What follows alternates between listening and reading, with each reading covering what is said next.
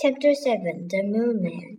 I don't think he can hear us, said Annie. He's not hooked up to our radio.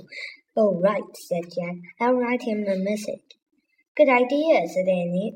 Jack pulled out his notebook and pencil. He wrote, We're Jack and Annie. We come in peace from America. Who are you? Jack handed to the notebook to his, and his pencil to the moon man. He looked tiny in his big hand. The moon man looked down at the message. He looked at the tiny pencil. Then he turned the notebook over. Jack and Annie watched as the moon man put the pencil to the paper. He was writing something very carefully. Finally, he gave the notebook back to Jack. Jack and Annie stared at the marks. Stars, said Annie. He drew stars. Maybe it's a space map, said Jack.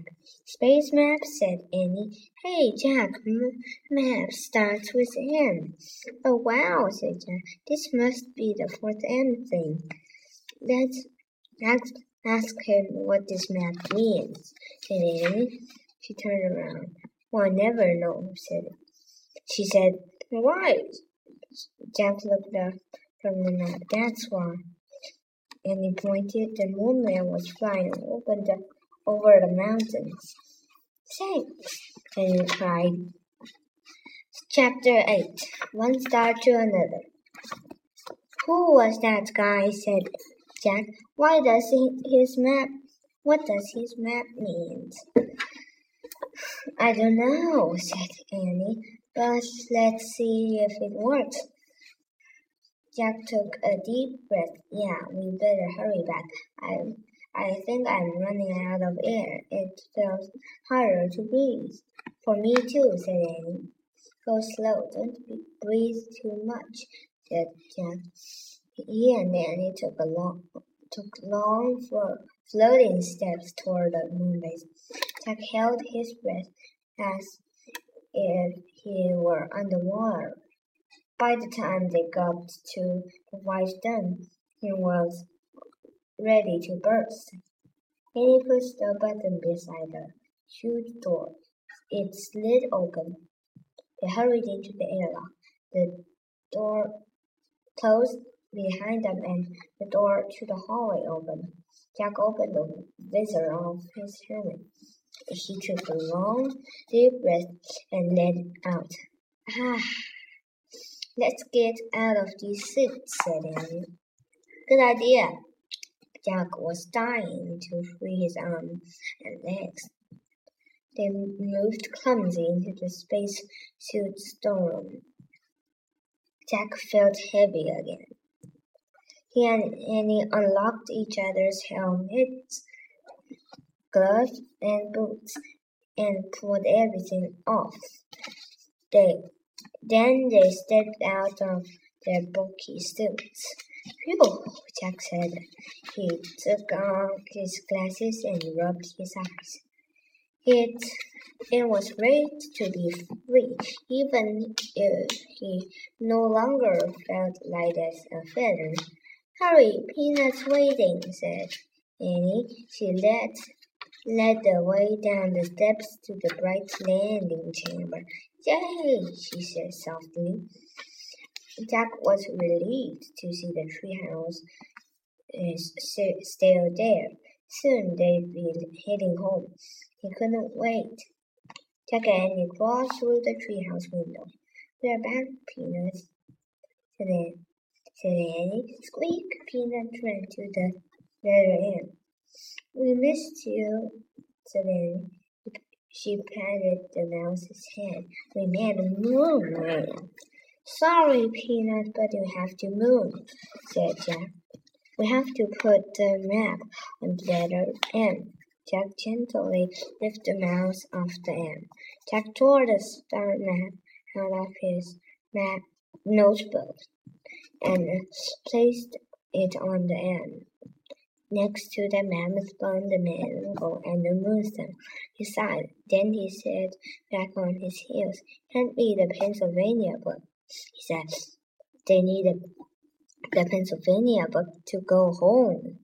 It's not working, Jack, she said. The book's not here.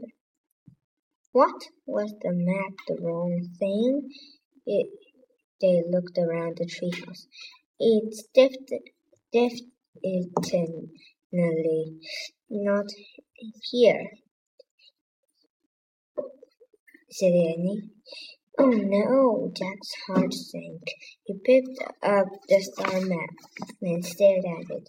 Squeak, squeak!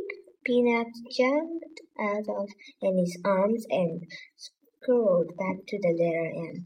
I've got an idea, said Jack. He reached into his bag and took out his pencil. What are you doing? said Annie. Do, do you know how how you draw a constellation? said Jack. You connect all the stars. What happens if you try that? He drew a line from one star to another. He kept drawing until all the stars were connected. Let me see, said Annie.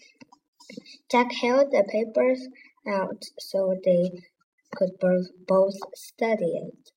It looks like a mouse, said Annie. Yeah, said Jack. It, is there such a thing as a mouse constellation? said Annie. I don't think so, said Jack. Squeak! Annie and Jack looked at Peanut. She was standing on the end. Oh, wow, Jack! I whispered.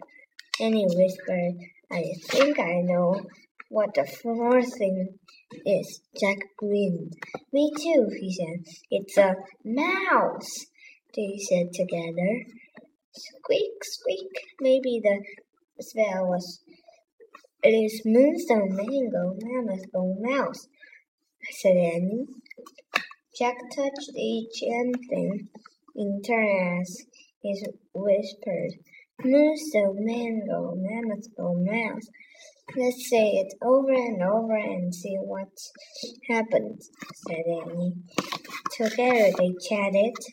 Moonstone mango, mammoth bone mouse. Moonstone mango, mammoth bone mouse. Suddenly a bright light, light filled the treehouse. The light got brighter and brighter and brighter. The brightness was blinding and whirling. The air spun with brightness. Then everything was clear. Peanut the mouse was gone, and Morgan Le Fay stood before Jack and Annie.